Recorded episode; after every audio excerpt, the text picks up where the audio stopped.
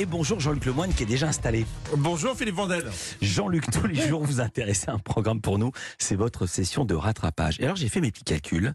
C'est aujourd'hui votre 142e rubrique dans l'émission et je crois que vous m'avez donné, c'est quoi ce lancement? Du plaisir au moins 54 fois. Oh, ça me fait tellement plaisir Philippe. Merci beaucoup.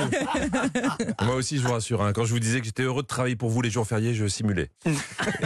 et je suis content de votre franchise car vous êtes un homme de votre époque Philippe. Hein tout, tout est chiffre aujourd'hui. Les manifs sur les chaînes info, Mhm. c'est des chiffres.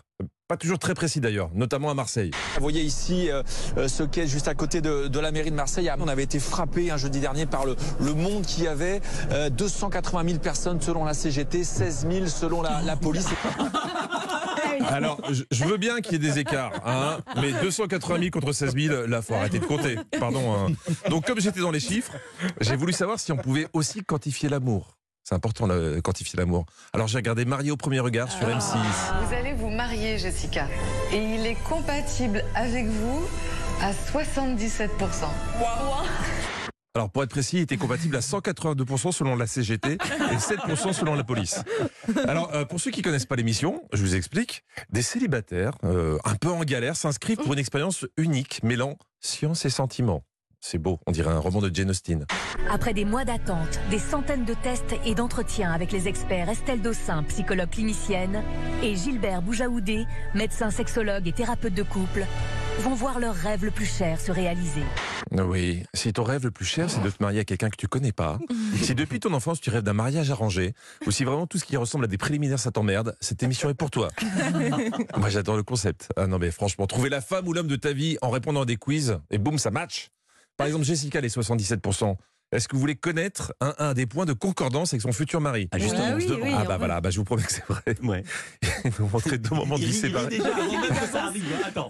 Deux, deux moments de vie séparés des deux futurs mariés qui se connaissent pas encore. C'est Pascal. un petit peu de fromage blanc avec euh, 30 grammes de flocons d'avoine. Petite banane, flocon d'avoine et un tout petit peu de miel. Bonne journée. Ils aiment tous les deux les flocons d'avoine. C'est pas une preuve qu'ils vont être heureux, ça Ça ne peut que marcher. Alors, euh, alors croyez pas que je me moque, parce que grâce à Marie au premier regard, on gagne un temps de malade.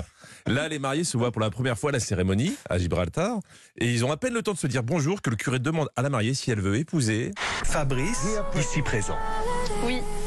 Oui. Je suis aspiré par Annabelle, ouais. Enfin, quand il dit je suis aspiré par Annabelle, euh, il, se faut un bisou d'abord. hein. Il y a la famille quand même. hein. Ils, vont vite, mais il faut pas exagérer. Parce que c'est toujours le dilemme quand tu épouses quelqu'un que tu connais pas. Tu, fais quoi? Tu l'embrasses Tu lui serres la main Tu, le check Eux, ils ont été très traditionnels. Ils ont opté pour le baiser. Et ça a eu l'air de bien plaire à Fabrice. Euh, ce baiser, il est euh, juste incroyable. Je ressens euh, ses lèvres, euh, voilà, toutes euh, charnues. Et là, je, je ressens une excitation intérieure montée. Une Ah excitation d'accord. intérieure montée. C'est quand même beau la science quand ça parle d'amour. Moi, moi, je crois qu'il a bandé. Euh, bon, après la science, Non, ça t'annonce pas toujours que des bonnes nouvelles. On a trouvé quelqu'un qui est compatible avec vous. On en est convaincu sur le plan psychologique, mais qui n'est pas du tout dans vos critères physiques habituels.